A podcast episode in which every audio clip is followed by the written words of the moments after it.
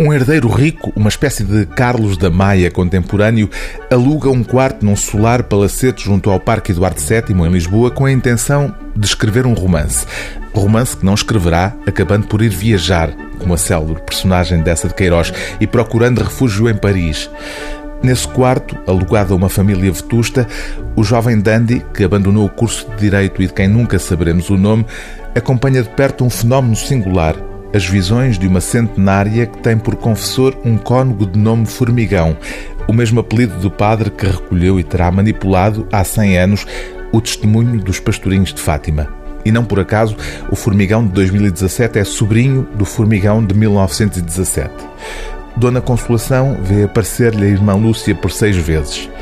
Cadáveres às Costas, este romance satírico de Miguel Real sobre os sonhos gorados dos portugueses, como se diz em síntese quase no fim, divide-se em seis capítulos, correspondendo cada um a uma aparição da irmã Lúcia.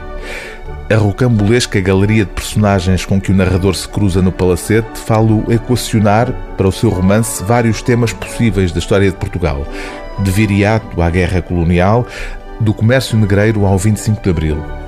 As peripécias que lhe vão sendo contadas enredam o rapaz numa teia de episódios cada vez mais densa, tornando-lhe impossível a escolha e obrigando-o a fugir de Portugal para se libertar, como diz a dado passo, da tirania dos cadáveres que arrastava às costas.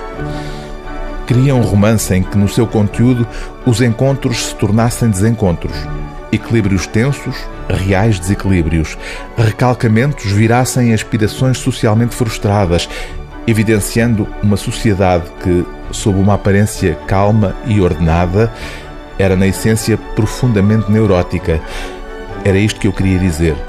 Mostrar a profunda neurose que habitava cada cidadão português do princípio do século XXI, cheio de cadáveres às costas.